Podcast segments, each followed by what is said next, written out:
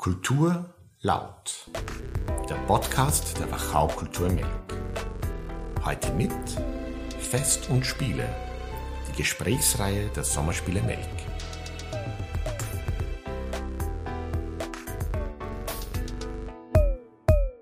Herzlich willkommen beim Podcast Kultur laut Fest und Spiele. Alexander Hauer begrüßt Sie sehr herzlich und ich darf heute mit Thomas Reiter sprechen, dem Kommandanten der Feuerwehr in Melk. Warum mit Thomas Reiter oder der Feuerwehr in Melk?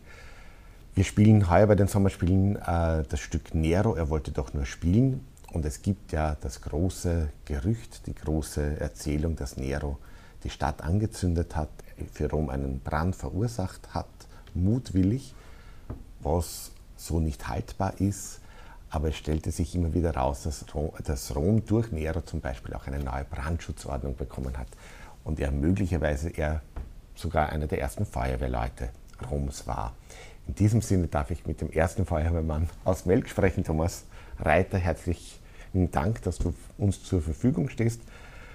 Willst du dich selber vielleicht ganz kurz vorstellen? Wer bist du? Ja, Thomas Reiter, Feuerwehrkommandant der Freiwilligen Feuerwehr Melk, äh, seit äh, fast 20 Jahren im Kommando tätig, seit 1985 bei der Freiwilligen Feuerwehr Melk und bin sehr stolz darauf, wie damals die Feuerwehrjugend gegründet wurde. In Melk war ich das erste Mitglied bei der Feuerwehrjugend und auf das bin ich immer noch sehr stolz und mich freut es, dass ich so weit gesund bin, dass ich immer noch bei der Feuerwehr sein kann. Das ist äh, wunderbar. Melk hat ja noch dazu äh, jene Besonderheit, wenn du sagst, es wurde hier die Feuerwehrjugend gegründet und du warst das erste Mitglied, war, glaube ich, Melk auch eine der ersten Feuerwehren, die, bei der auch Frauen mitgearbeitet haben. Ja, das ist richtig. Da hat mein Vorgänger, Feuerwehrkommandant, der Reiter Karl, sehr viel Arbeit dafür geleistet und auch sehr viel Kritik einstecken müssen. Hat sogar bis in Fernsehsendungen damals vom ORF geschafft und Wann war das? Weißt du das, das war Anfang der 90er Jahre, war das, also Ende der 80er Jahre, Anfang der 90er Jahre war das äh, sehr heiß, äh, heißes Thema in Niederösterreich vor allem. Und unsere Feuerwehr war da federführend beteiligt und irgendwann ist der Druck so groß geworden, dass der Landesfeuerwehrverband äh, eben dann doch äh, nachgegeben hat und auch gesagt hat, dass da Frauen bei der Feuerwehr anfangen können.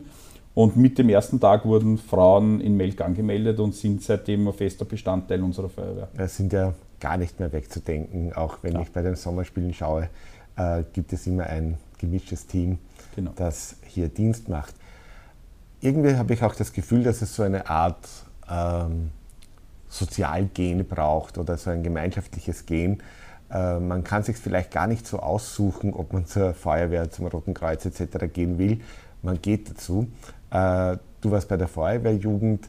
Ist das auch so eine familiäre Belastung also, oder ein, eine familiäre äh, irgendwie Vorprägung, nicht Belastung, das klingt so negativ, aber äh, ja. die du da mitbringst? Ja, auf jeden Fall. Also ich komme aus einer Familie, die mit sehr vielen Mitgliedern bei der Feuerwehr ist. Wir sind mittlerweile 20 Mitglieder äh, von der Familie Reiter und mein Vater war bei der Feuerwehr und mein, meine Onkels und Cousins und so weiter waren bei der Feuerwehr damals schon und dadurch habe ich diese Vorbelastung gehabt. Das war zwar nicht ganz einfach, kann mich erinnern, wie mein Onkel Kummer ist und damals meiner Mama erzählt hat, es gibt die Feuerwehrjugend in Melk neu, 1985.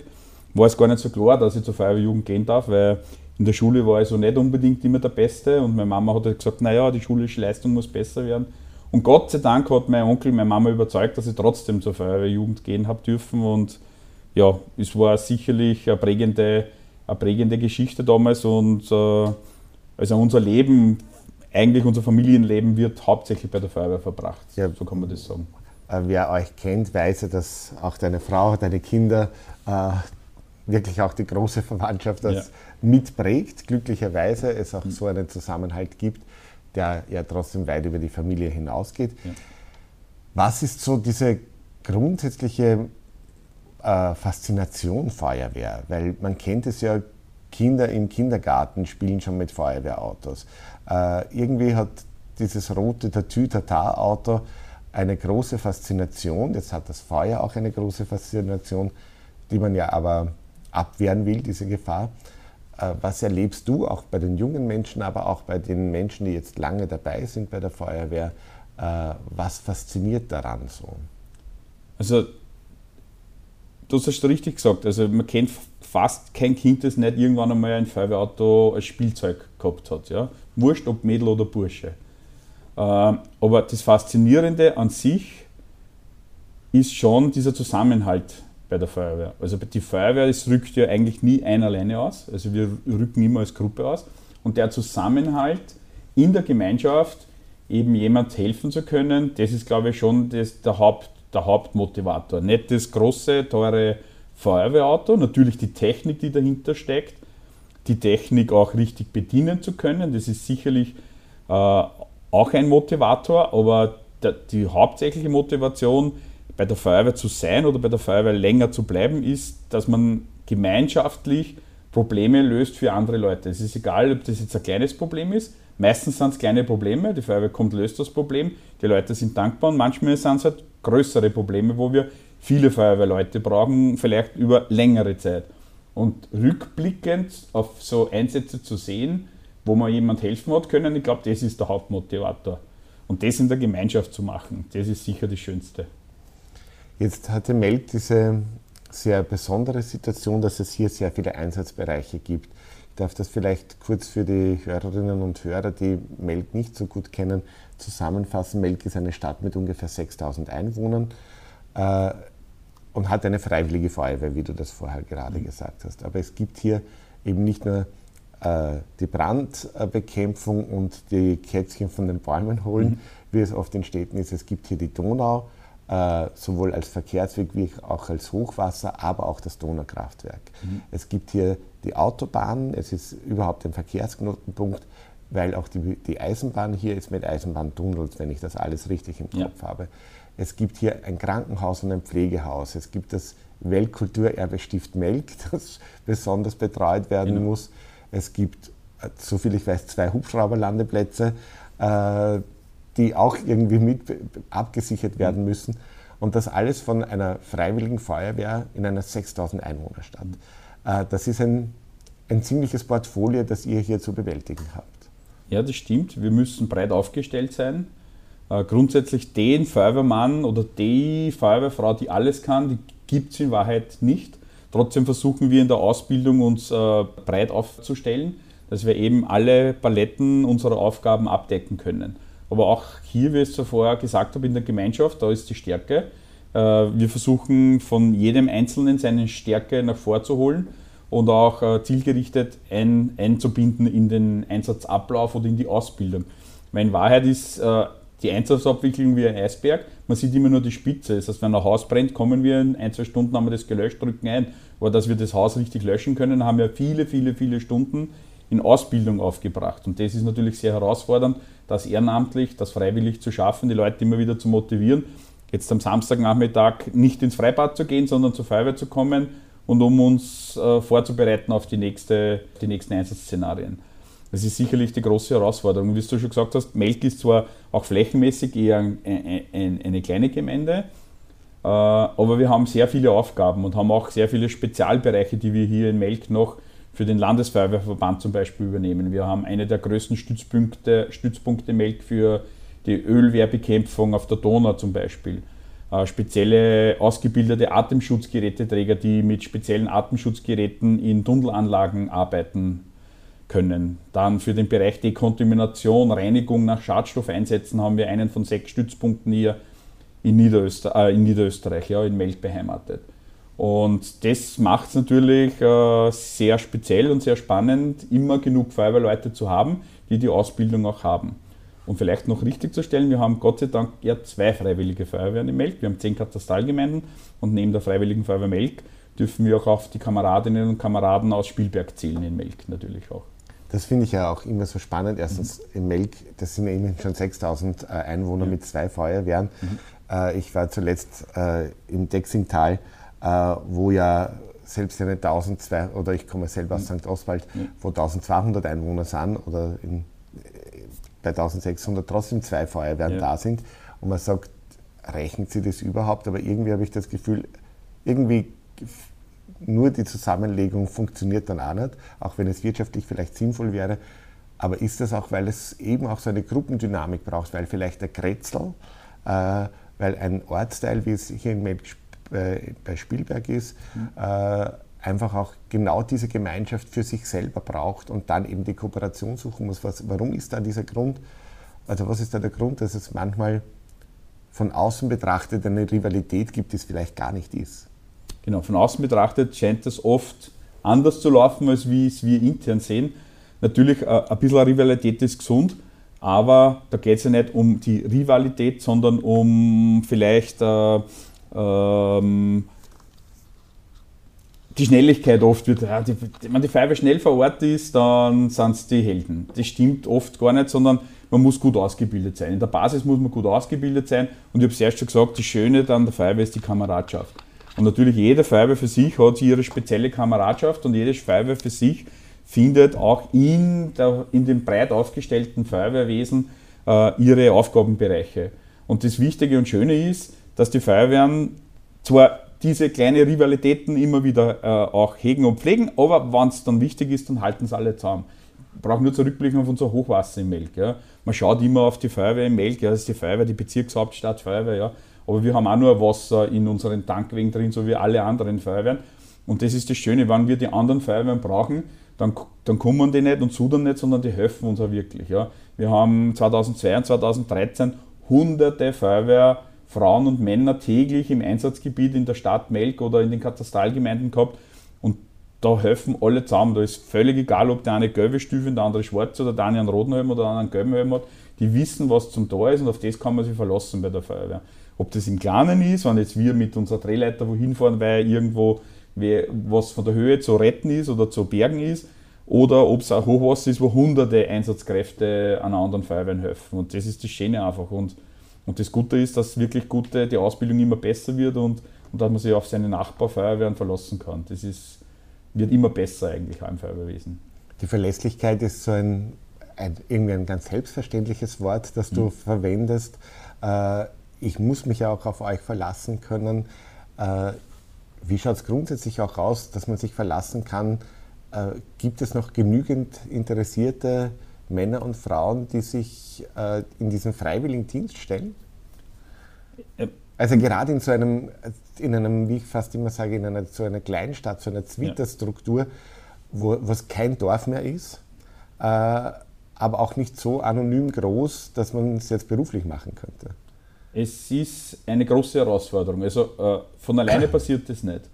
Wir haben aber, das hat, äh, das freut insofern auch das Feuerwehrkommando der Freiwilligen Feuerwehr Melk und auch der Freiwilligen Feuerwehr Spielberg, dass wir seit einigen Monaten ein bisschen eine Trendwende feststellen konnten, dass auch mehr äh, Menschen nach dem Feuerwehrjugendalter, sage ich jetzt einmal so, sich bereit erklären, wieder der Feuerwehr beizutreten. Es ist aber keine Selbstverständlichkeit, man muss schon dafür arbeiten, man muss Öffentlichkeitsarbeit machen, man muss viel mit Menschen reden, von allein passiert das nicht. Aber in letzter Zeit kann man gerade Melk erkennen, dass sowohl auch bei der Freiwilligen Feuerwehr Melk und auch bei der Freiwilligen Feuerwehr Spielberg es wieder mehr Menschen gibt, die, die zur Feuerwehr gehen wollen. Ich weiß nicht, ob das jetzt der Pandemie geschuldet ist, dass die Leute gesehen haben, dass man da vielleicht doch noch mehr Zusammenhalt braucht.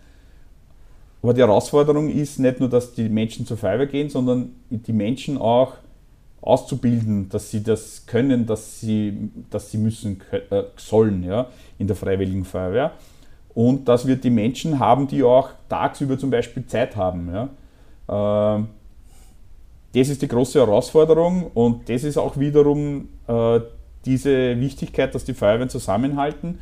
Sollte es heute einmal einen Tag geben, wo eben nicht so viele Ehrenamtliche einer Feuerwehr Zeit haben, weil sie auspendeln mussten oder auswärts arbeiten, dass eben dann die Nachbarfeuerwehr an dem Tag mithilft, wenn es sein muss. Und das ist die, die, die große Stärke der Feuerwehr, dass wir nicht alleine sind, sondern eine große gemeindeübergreifende und bezirksübergreifende und sogar länderübergreifende Zusammenarbeit haben.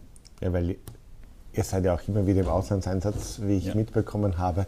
Und eine gewisse sportliche Rivalität äh, genau. ist vielleicht äh, so eben wirklich äh, so wie, bei, wie, genau. beim, wie beim Fußballspielen, dass man ja, sagt, genau, ja. Äh, wer wird heuer Meister. Genau. Aber wenn es darum geht, äh, spielen wir alle Fußball. Genau. Äh, jetzt geht es ja nicht nur darum, dass man die Krisen bekämpfen sollte, sondern ihr arbeitet ja auch sehr, sehr proaktiv. Ich habe vorhin ja schon gesagt, es ist für mich so eine spannende Erkenntnis gewesen bei Nero, Und das war die Grundlage, wo ich dich angerufen habe, dass ich mit dir sprechen möchte, äh, dass er wahrscheinlich nicht Rom angezündet hat oder anzünden hat lassen, sondern dass er vielmehr eine neue Brandschutzordnung erlassen hat. In Rom war es zum Beispiel so, dass er viel breitere Straßen hat machen lassen, dass das Erdgeschoss nur mehr Ziegelbauten, sogar Betonbauten sein mussten. Man weiß gar nicht, dass Rom schon Beton hatte, noch dazu einen sehr stabilen, weil einfach Lavaasche damit hineingemischt wurde.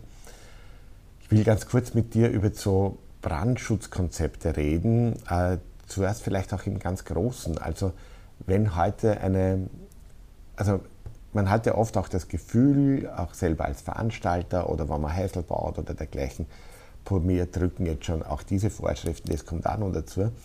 Aber nach, nach welchen Kriterien werden oder wurden äh, einfach so einmal für, ein, für eine Kommune äh, für die Gemeinschaft einfach Brandschutzmaßnahmen gesetzt? Was sind da die wichtigsten Kriterien dafür? Also grundsätzlich, warum sowas, sowas ist ja nicht neu, das hat es ja eben, wie du sagst, schon seit, seit Nero hat sich das etabliert. Warum? Natürlich, früher hat man Häuser, Dörfer, kleine Städte, zusammengebaut, um sich gegen Feinde zu schützen. Weil wenn die Häuser zerstreut gewesen wären und Feinde wären gekommen, hätte man sie nicht schützen können. Der Nachteil war natürlich, wenn die Häuser eng zusammengebaut wurden äh, und dann ist zu einem Brand gekommen, sind natürlich mehrere Häuser abgebrannt. Es ist ja in unserer, auch in unserer Stadt in der Geschichte äh, nachzulesen, dass die Stadt mehrmals vernichtet wurde durch, durch Brände. Und irgendwann sind einmal Menschen draufgekommen, okay, man muss da irgendwas strukturieren man muss äh, eben solche Brandschutzordnungen erlassen. Man muss äh, vielleicht zusammenhelfen, wenn irgendwo was brennt. Und das hat sich halt natürlich bis in die heutige Zeit etabliert. Natürlich heute ist das schon viel, viel mehr hochtechnisch, das Ganze. Die Feuerwehr ist ja eben, wie gesagt, wie wir vorher schon gesprochen haben, beim Brändelöschen nicht nur in dem abwehrenden, sogenannten abwehrenden Brandschutz tätig, sondern auch in dem vorbeugenden Brandschutz. Und natürlich kommen da diverseste Gesetze äh, in Anwendung, die wir als Feuerwehr zum Beispiel schon in der Planung von Objekten oder in der Bauphase von Objekten als Berater mit umsetzen oder im schlimmsten Fall sogar als, als, als äh, Auflagenpunkte in Genehmigungsverfahren hineinschreiben lassen müssen. So wie du zuerst gesagt hast, in Rom wurden breitere Straßen gebaut. Das ist zum Beispiel eines unserer Hauptprobleme auch heute. Ja. In der Innenstadt äh, wenn irgendwas neu errichtet wird, jeder Quadratzentimeter, jeder Quadratmeter kostet Geld und will verbaut werden. Ja? Aber wir müssen ja natürlich auch mit unseren Fahrzeugen hinkommen. Und das ist natürlich in diesen, diesen Gesetzen, in diesen Verordnungen nach wie vor hineingeschrieben und es wird natürlich immer technischer, die ganzen Belüftungsanlagen, Klimaanlagen, die ganzen Fluchtwege, die ganze Brandschutzfrüherkennung ist da genormt. Und die ist in Europa relativ streng genormt. Aber man darf eins nicht übersehen, natürlich, es kostet Geld. Dieser vorbeugende Brandschutz kostet Geld, aber er rettet definitiv auch Leben. Kann man international beobachten. Dort, wo es Vorschriften oder lockere Vorschriften oder weniger Normen gibt, sterben einfach mehr Leute bei Brände. Und da gibt es eben eine Grenze, die man schauen muss. Es darf nicht zu teuer werden, dieser vorbeugende Brandschutz, aber es soll natürlich genau das bewirken, für das er da ist, Menschenleben zu retten. Und umso komplizierter und so technischer, komplexer Gebäude werden, umso höher muss natürlich, müssen die Anforderungen an den sogenannten vorbeugenden Brandschutz und an so Brandschutzordnungen äh, gestellt werden. Bei, welchen, bei welcher Projektgröße wird die Feuerwehr von vornherein kontaktiert? Wenn ich jetzt ein Einfamilienhaus baue, gibt es wahrscheinlich Normen, die ich einhalten muss. Muss der Baumeister, weiß das schon. Mhm. Ihr werdet wahrscheinlich vorbeikommen, werdet das abnehmen, nehme ich mal an äh, und drüber schauen, wie ihr das ja auch regelmäßig macht. Äh, aber ab welcher, ab welcher Projektgröße wird es auch für euch interessant, euch einzubringen in diesem vorausschauenden Brandschutz? Äh, hauptsächlich ist das dann im, im Wohnbereichssektor, ist es, wenn Wohnhausanlagen errichtet werden.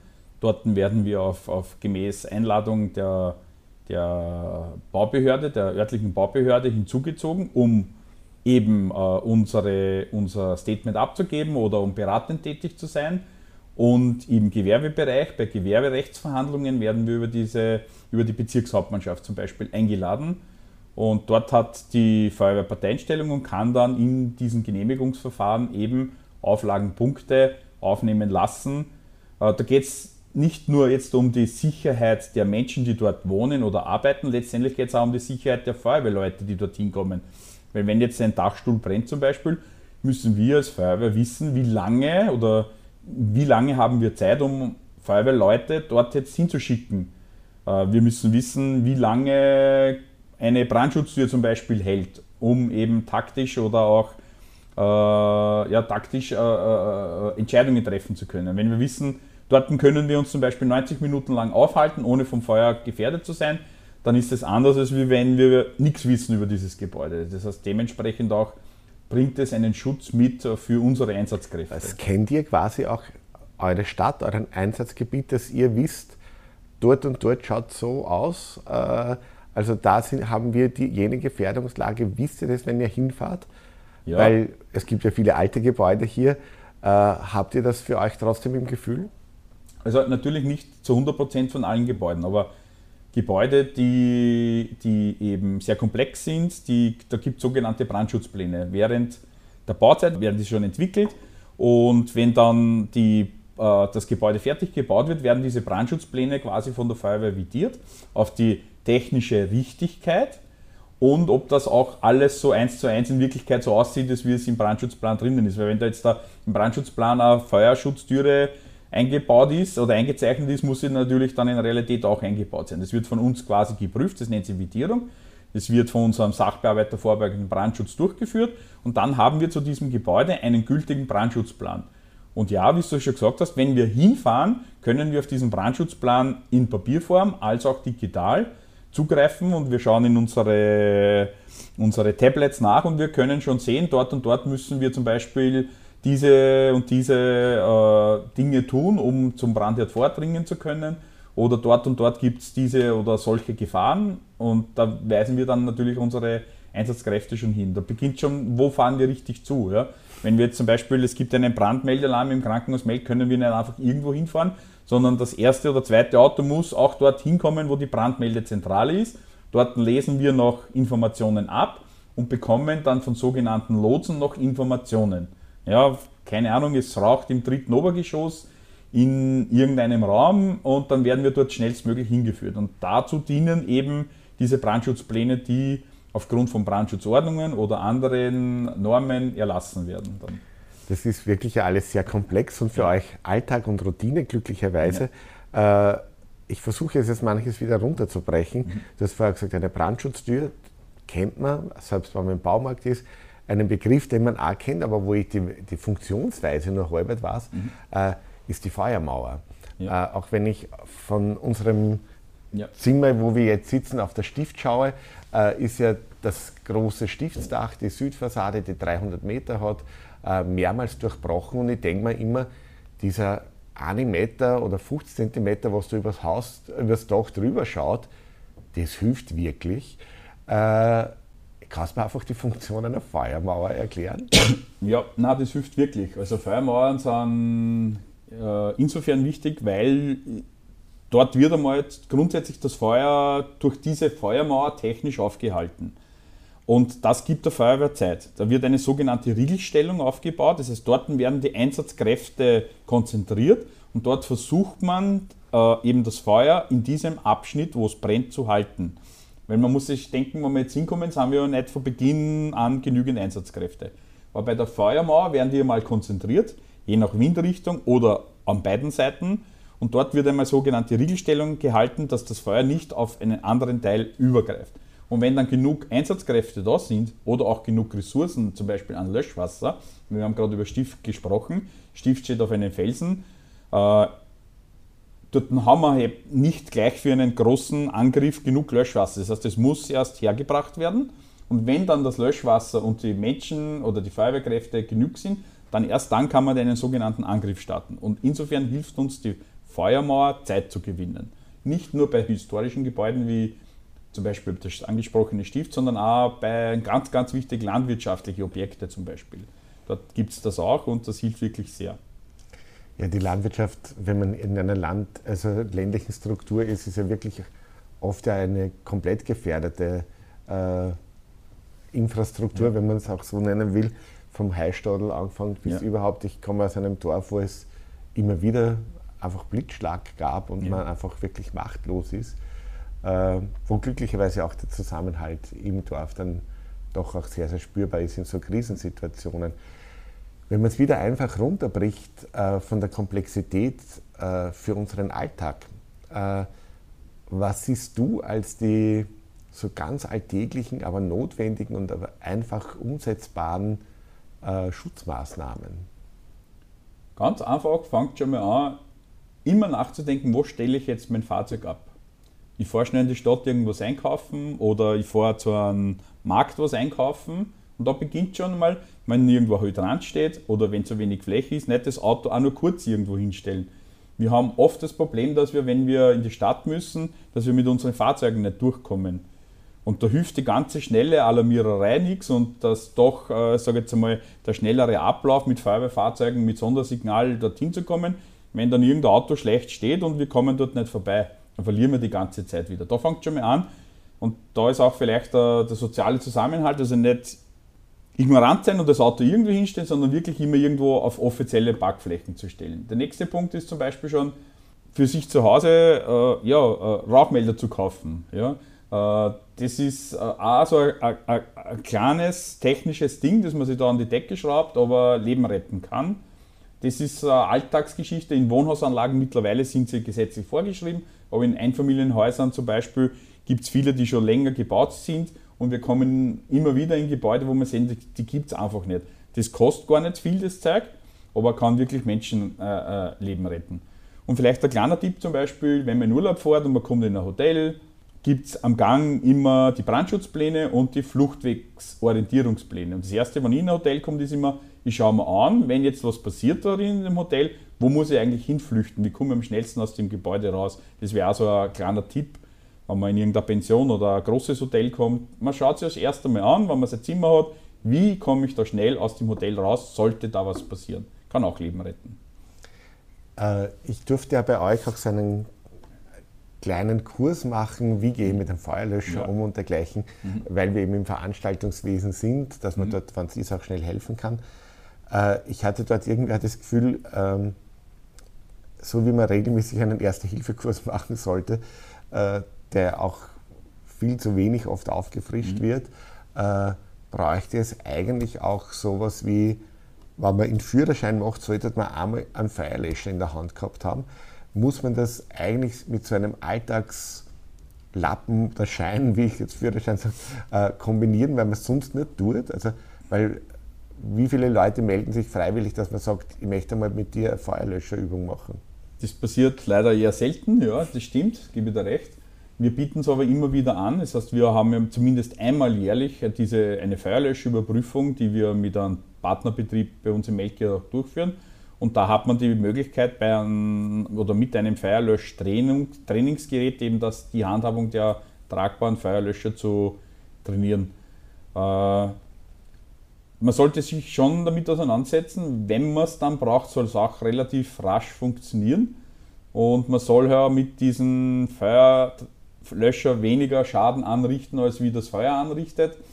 Es soll jetzt nicht heißen, man soll solche Geräte nicht in Betrieb nehmen es ist immer besser, man, versucht die Brandbekämpfung durchzuführen, wenn man sich das zutraut. Aber natürlich, man sollte sich das durchlesen. Grundsätzlich ist auf jedem Feuerlöscher eine Kurzbetriebsanleitung oben, ja, wie, der in, wie der in Betrieb zu nehmen ist. Aber gibt er recht, wie alles andere im Leben, man soll sich damit auseinandersetzen. Aber man kann das bei uns, bei der Feuerwehr, wenn man das will, trainieren und sich das anschauen. Ja. Es fängt ja fast noch einen Punkt vorher an, ohne jetzt ja. groß über Feuerlöscher reden zu wollen. Aber äh, alleine schon, dass der richtige Feuerlöscher zu Hause ist. Ja. Mhm. Für zu Hause, welchen Feuerlöscher, weil wenn ich jetzt im Baumarkt gehe oder wurscht wohin und ich kaufe mal, gibt es den Pulverlöscher, den Schaumlöscher, den Wasserlöscher. Mhm. Was ist für einen Haushalt das Beste, weil manches ist kontraproduktiv, wie ich hörte. Genau, der Pulverlöscher zum Beispiel äh, ist für einen normalen Haushalt kontraproduktiv, weil durch dieses Löschpulver ich einen größeren Schaden auch anrichte in meiner Wohnung oder in meinem Haus. Das heißt, für normalen äh, für eine normale Wohnung oder für ein normales Einfamilienhaus ist sicherlich der Schaumlöscher derzeit äh, die beste Variante. Allerdings man muss natürlich beachten, im Schaum ist Wasser drinnen und äh, der kann gefrieren.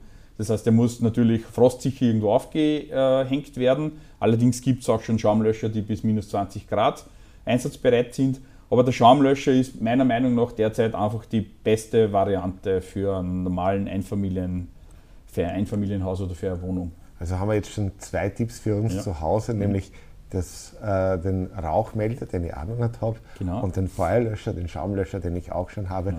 Und das Parken, das euch hilft. Also ja. äh, eine kleine Lehrstunde auch für mich selber, äh, dass ich nicht äh, willkürlich parke.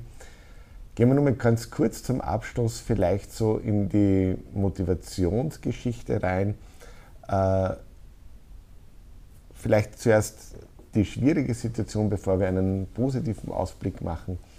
Äh, ihr habt ja wirklich oft mit, mit heftigen Situationen zu tun. Was in Niederösterreich äh, in den letzten Jahren aufgebaut wurde, vielleicht auch überhaupt generell aufgebaut wurde, das weiß ich jetzt noch nicht. Das sind Kriseninterventionsteams, weil ihr ja auch oft Betreuung braucht. Äh, wie geht es euch, wenn ihr nach einem schwierigen oder wie fängt man einfach die Krise auf, die man selber erlebt, wenn man auf der Autobahn einfach Menschen bei einem Unfall rausschneiden muss, mhm. äh, entweder schwer verletzt oder vielleicht auch verstorbene äh, Mitbürgerinnen und Mitbürger.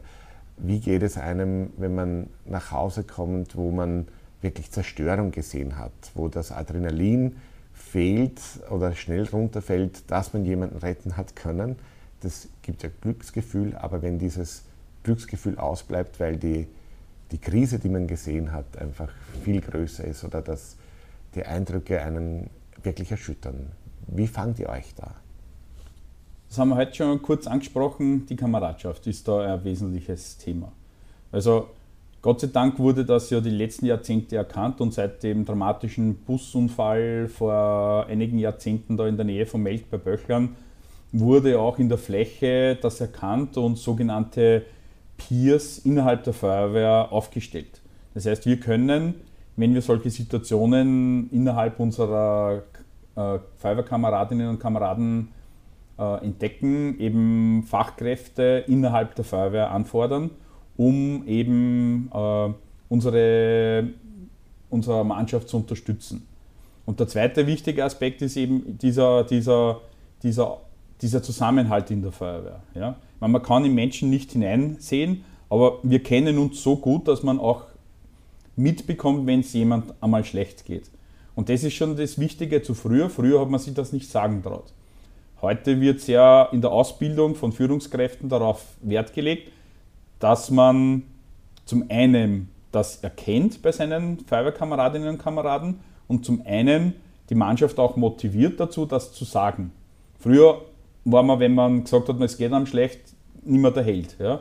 Und das ist nicht richtig. Also wir unterstützen äh, auf jeden Fall mit unserer guten Kameradschaft äh, unsere Mitglieder nach so belastenden und schwierigen Einsätzen. Und die haben wir leider immer wieder. Es vergeht kaum ein paar Wochen, wo nicht irgendwas Schreckliches passiert, wo wir als Feuerwehr eingesetzt sind. Und daher ist es auch so wichtig. Wir müssen natürlich auch unsere Kameradinnen und Kameraden zielgerichtet einsetzen. Äh, es gibt halt Kameraden, die müssen nicht unbedingt an der ersten Welle oder ersten Front vorn arbeiten, sondern es gibt sehr viele Aufgaben auch in der Feuerwehr, die irgendwo in der zweiten Reihe passieren. Und wenn es eben so ein dramatischer Einsatz ist, dann arbeitet dieses Mitglied, das vielleicht beim Feuerlöschen an der ersten Front ist, aber bei einer Menschenrettung aus einem Verkehrsunfall oder bei einem Verkehrsunfall eher in der zweiten Reihe stehen wollen das erkennt man. Früher hat man das nicht so erkannt und jeder musste immer alles machen. Und das ist schon wesentlich besser geworden als wie früher. Also eine große, doch auch. Weiterentwicklung, wo Psychologie selbst in der ja. Feuerwehr. Gar nicht selbst in der Feuerwehr, vor allem auch vielleicht mhm. in der Feuerwehr mhm. eine wesentliche Rolle spielt.